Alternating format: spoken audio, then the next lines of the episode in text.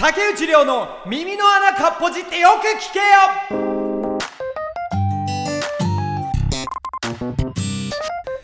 どうすりゃいいんだろう。やっぱさ皆さんそのしてる人もしてない人もねいるのか分かりませんけれどもまあ人生で一大事というかさあるじゃない。大きなビッグイベント。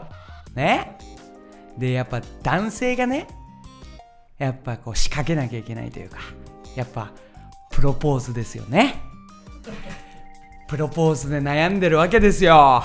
これはね本当に何もなんその変化もせずまっすぐにプロポーズに悩んでるって話なんですけどまあその私もですねまあまあ何ですか？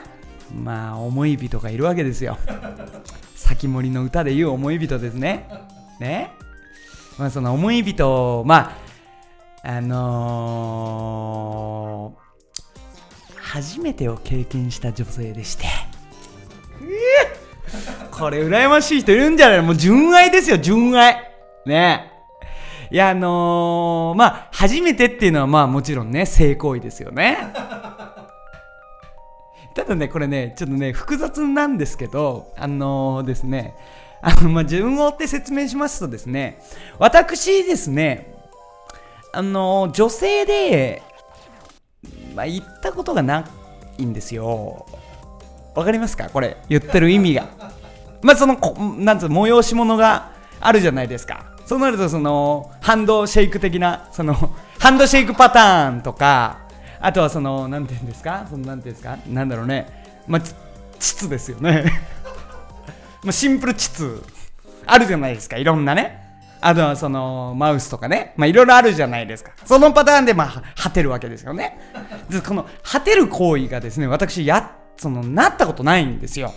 あの結構な女性結構でもないんですけどそのそんな何人かと女性をそのそういうことになった時に。で毎回その終わり方がなんか終わんないのかみたいなその、まあ、1時間半ぐらい その続けちゃうんで最終的にその1時間半もやってらんないんで最終的になんいうその自分の自らの手でやるんです。女性を横に置いて。そのダッチオイフみたいなもんですよね。そのぬくもりを感じてじょそのやるみたいな。その最高級の G 行為みたいなことですよね。っていうのをずっと本当にそればっかりでして。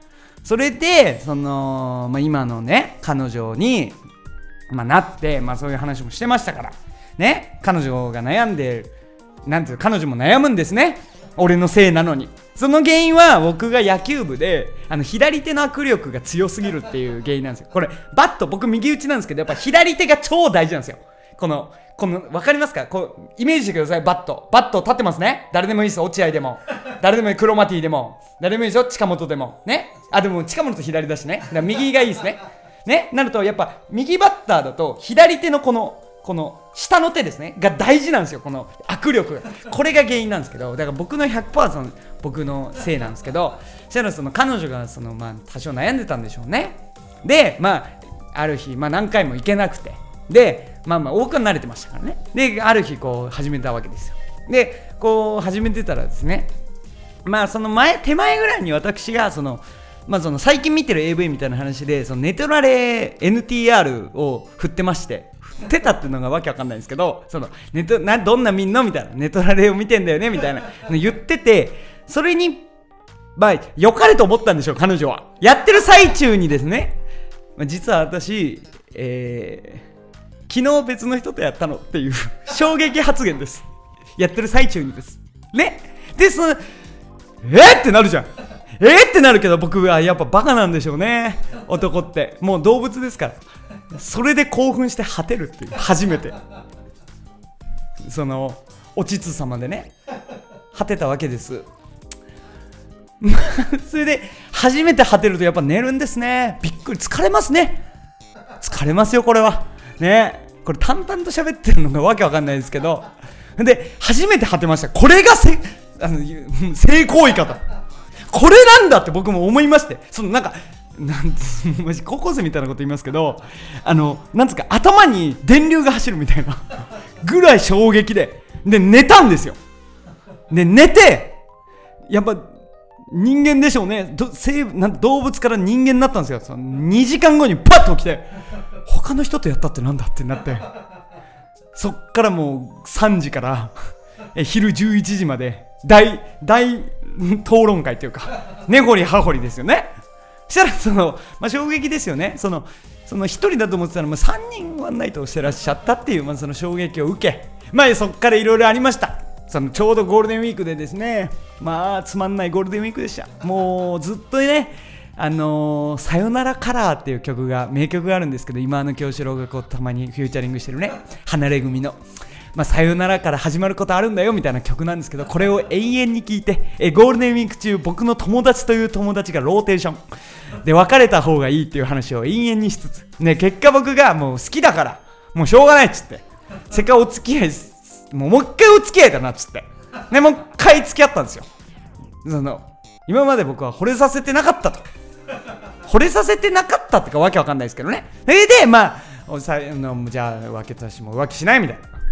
ねここでその信じてるやつお前やばいよねって言われるパターンもあるけどまあ実際してないんですよ。多分。それは多分ですよ。それは僕だって言いませんよそりゃ。ね。え女性だって浮気する時代ですからね。それは僕も分かりませんけどもそんなの自分で言ってたら悲しくなりますからやめましょう。これ喋ってる時はいいんですけど帰り道で本当に病むからね。やめよう。それでまあなんだかんだこう仲良くなって、まあ、結構そこから時間経ってそういう彼女なんですよ。ででまあその彼女のまあ結婚みたいなところが見えてきましてね。でなるんですけどこの結婚をどうするかって話ですよ。これねいや普通のいわゆるイメージですけど高級レストランの最上階でなんかこうスーツ着て指輪パカみたいなそんな俺がやれるのか？だってそれバレちゃいけないじゃん。でも俺がまずレストラン行く時点でバレるわけよ。でこれなんでバレるかっていうのが1個あって怖っと思ったんですけどあの誕生日に毎回その何ていうんですか飯をセッティングしろみたいなのがあって去年の誕生日に俺初めてそのなんかちゃんとした高級焼肉店みたいなとこででなんかそれこそ食べログでなんかさバースデープレートみたいなのあるの知ってます？なんか名前書いてハッピーバースデーみたいな。コースでね。それ俺は絶対これはあれだと思ってその嬉しがられると思ってこんなやったことないから俺の最大級のサプライズだと思ってやったの。でわーって食べてでバースデープレートですって出てきてわーみたいな。えーみたいになったの思ったらあやっぱり？って言われたの。やっぱりだよ。いやなんかそのもうコースの時点で分かってたんだって。もうなんつうのそのシャンパン一杯でみたいななんかああもうこれローテだなみたいな。ああでなるほどみたいに言われてるわけ。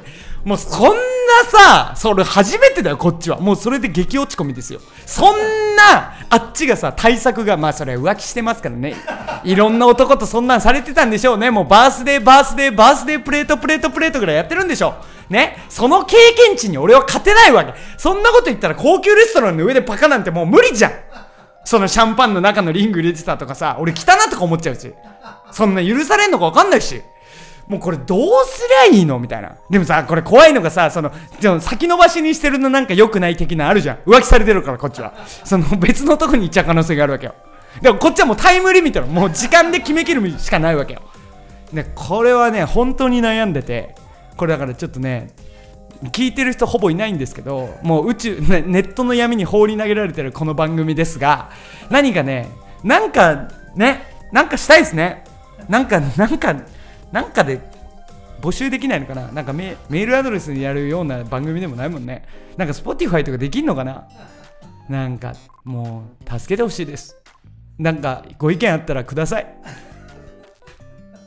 ありがとうございました。長いな今回。本当の悩みって長いんだよねだから。